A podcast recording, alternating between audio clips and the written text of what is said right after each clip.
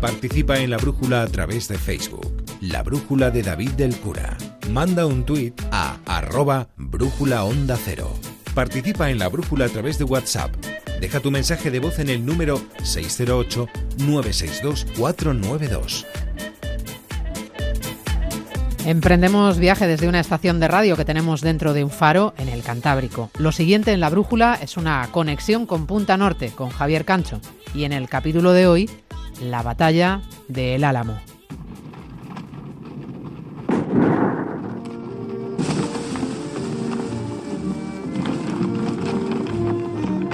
El Álamo fue una de las batallas del conflicto que enfrentó a los rebeldes de Texas con el ejército mexicano. El Álamo era una fortificación que estaba próxima a la localidad de San Antonio de Béjar. Todos los que estaban dentro de la fortaleza murieron a excepción de dos combatientes. Ese fue el desenlace. Lo que transcurrió durante los 13 días que duró el asedio inspiró a muchos colonos tejanos y aventureros estadounidenses. Después aquel episodio bélico fue convertido en mito.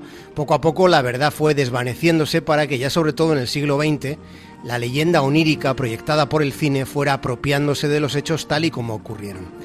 Ahora, esta noche, y siendo conscientes de la dificultad de ser precisos respecto a acontecimientos de hace casi 200 años, ahora durante los próximos minutos vamos a tratar de recordar qué fue lo que sucedió.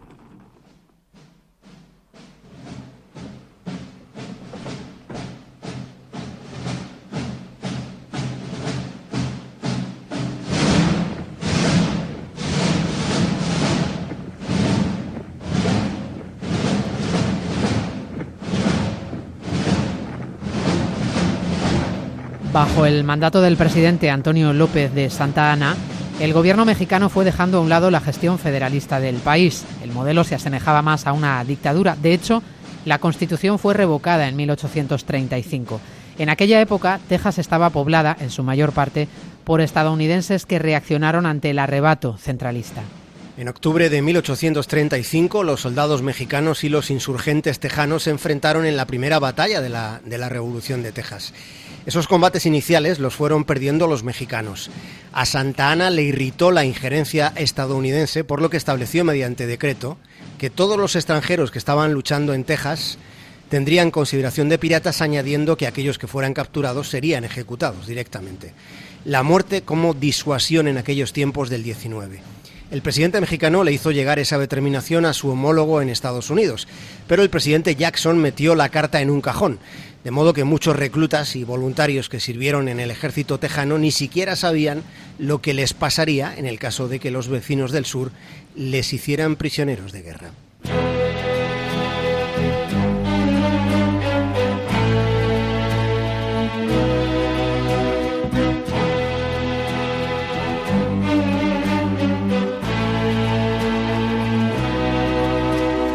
Álamo era una antigua misión religiosa española que se había improvisado como fortaleza.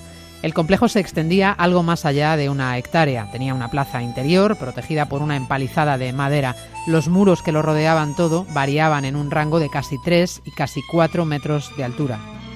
El presidente mexicano Santa Ana describió aquel lugar como una fortificación irregular apenas digna de ese nombre mientras que la guarnición tejana disponía de, pocas provisiones y contaba con menos de 100 soldados en un principio. El coronel James Neil, comandante interino del Álamo, escribió al alto mando pidiendo tropas y suministros, advirtiendo de la vulnerabilidad de su posición. Pero los refuerzos fueron exiguos. James Bowie, con unos pocos hombres, llegó a la misión del Álamo el 19 de enero de 1836. Desde su llegada, Bowie transmitió a sus superiores que la salvación de la Revolución Tejana dependía de que los mexicanos no reconquistaran Béjar. El 3 de febrero del 36, de 1836, llegaba el Álamo con 30 efectivos el oficial de caballería William Travis. Entre aquellos refuerzos también estaba el explorador Davy Crockett. Una semana después, el coronel Neil dejaba la fortificación con la intención de reclutar más soldados y voluntarios y reunir también mayor cantidad de suministros. Al mando del Álamo quedaron Travis, que era el oficial del ejército de más alto rango, y también Bowie, que era muy popular entre los voluntarios. Mientras los tejanos trataban de reforzar el Álamo, Santa Ana continuaba reclutando soldados por el procedimiento de leva, es decir, a la fuerza. En el Álamo no lo sabían, pero las tropas mexicanas habían empezado a marchar hacia el norte a finales de 1835. Y aprovechando el largo trayecto, los oficiales mexicanos se afanaron en entrenar a los reclutas que en muchos casos no sabían ni colocar el cuerpo para que, para que los culetazos de los fusiles no les destrozaran el hombro. Durante el trecho se fueron reduciendo además las raciones a los soldados. Cuando el 16 de febrero las tropas mexicanas cruzaron el río Bravo, las temperaturas eran muy bajas, había hipotermias, había disentería y luego también estaban los ataques comanches. De modo que algo se debilitó el ejército mexicano camino de Béjar, camino del Álamo. En cualquier caso, la fortaleza militar mexicana convertía en pírrica la capacidad de resistencia del Álamo. El 23 de febrero los habitantes de Béjar comenzaron a huir ante la inminente llegada del ejército mexicano. Travis situó a un soldado en el campanario de la Catedral de San Fernando para que diera la alerta, y las campanas empezaron a repicar en mitad de la madrugada.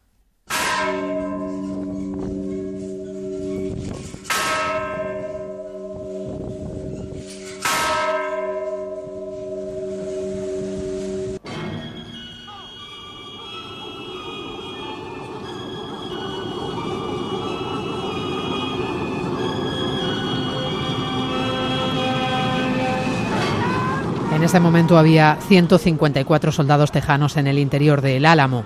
Dentro de la fortaleza había gran cantidad de mosquetes, pero una provisión de pólvora muy limitada para la artillería. Y para el crepúsculo, a la caída de la tarde, 1.500 soldados mexicanos acechaban el Álamo, levantando una bandera de color rojo sangre que significaba sin cuartel. Tras ese mensaje, en el Álamo se recibió una invitación a la rendición que Travis rechazó. El asedio comenzó, comenzó de inmediato y lo hizo según las tácticas militares de aquella época. Las tropas mexicanas fueron avanzando paulatinamente bajo el fuego de artillería de la fortificación, pero poco a poco los soldados de Santa Ana fueron estableciendo posiciones sucesivas cada vez más cerca de los muros del Álamo. ¡Clarines! ¡Suenen al ataque!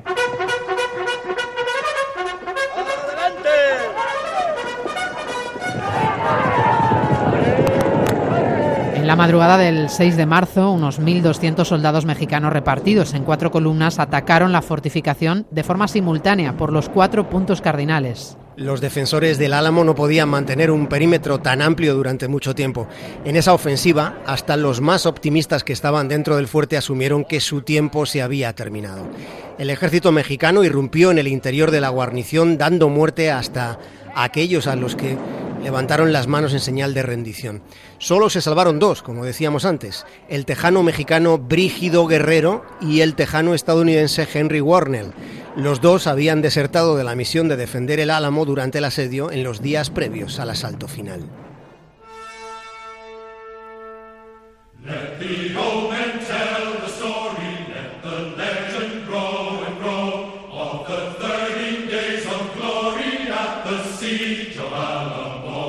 Son unos cuantos los relatos estadounidenses que describen una defensa a muerte del Álamo hasta el último hombre. En cambio, hay referencias verosímiles de la época que relatan que un pequeño grupo de defensores, alrededor de media docena, se rindieron. Se rindieron y fueron ejecutados por orden tajante de Santa Ana. El presidente mexicano explicó que ya antes de la batalla él había ordenado el toque a degüello.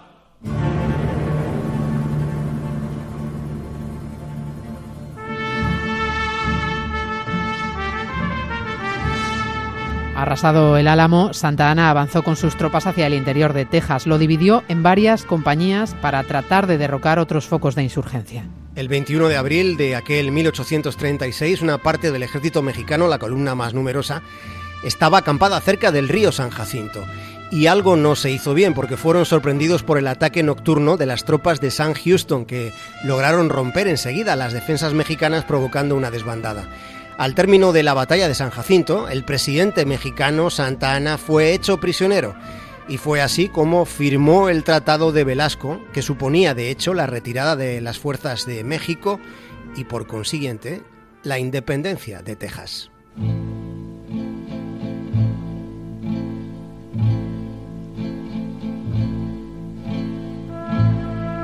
A partir de la batalla de El Álamo proliferaron los mitos, las exageraciones en un bando y en otro.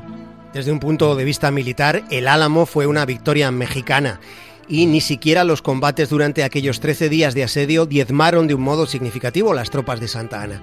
El error del presidente mexicano vino después, al exponerse a ser capturado en territorio tejano sin una adecuada previsión de, de cuáles podían ser los movimientos de su enemigo. Tampoco puede considerarse que los defensores del Álamo se entregaran a una misión suicida, ¿verdad? Puesto que ellos esperaron hasta el último instante del asedio que llegaran los refuerzos que de un modo vehemente e insistente habían reclamado. Otro aspecto controvertido fue el fusilamiento de los prisioneros tejanos capturados dentro del Álamo, aunque según las bestiales costumbres de la época aquello no podía ser tomado como crimen de guerra. Sin embargo, ejecutar como se hizo a enfermos y a heridos sí puede considerarse un comportamiento poco honorable.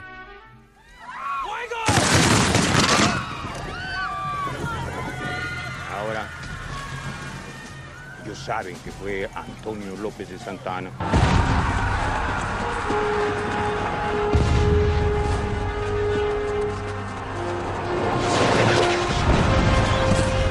Los propios historiadores mexicanos reconocieron posteriormente el comportamiento poco honroso de Santa Ana. En la parte estadounidense, San Houston fue muy criticado por, por algunos de los suyos, de los tejanos, por no haber acudido al rescate de los defensores del Álamo.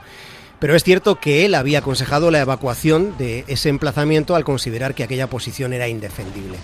Houston era partidario de evitar el enfrentamiento directo hasta tener algunas certezas sobre una eventual victoria. Todas las fuentes coinciden en que Travis murió enseguida, apenas iniciaba la batalla del Álamo, le dispararon y se acabó. Bowie pereció más bien al final a valletonazos en la enfermería y uno de los héroes clásicos para los estadounidenses, el explorador David Crockett, no murió combatiendo, parece, según la versión más extendida, que sí dice que murió hasta el último instante. Eso es lo que se dice al otro, al otro lado del río Bravo, sino que más bien habría sido fusilado después de ser capturado. Así, con este trazo que hemos relatado, habrá sido, habría sido aquella batalla sin que pueda existir una seguridad plena sobre cada uno de los detalles que sobre lo que ocurrió hemos contado esta noche.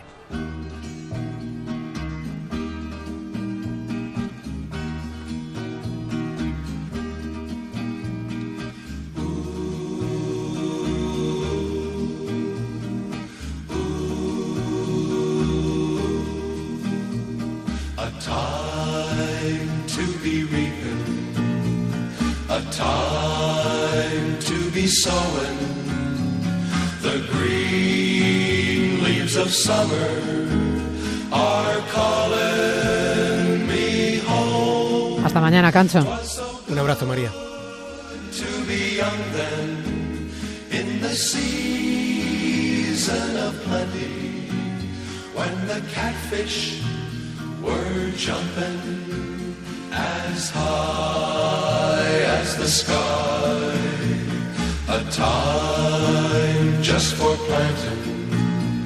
A time just for plowing, a time to be courting. A girl of your own.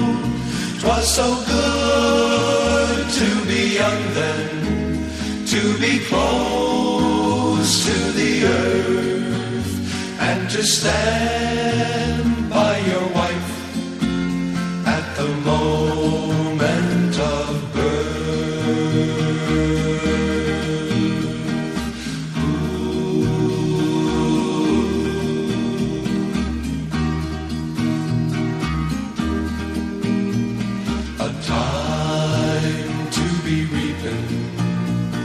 A time to be sowing, a time just for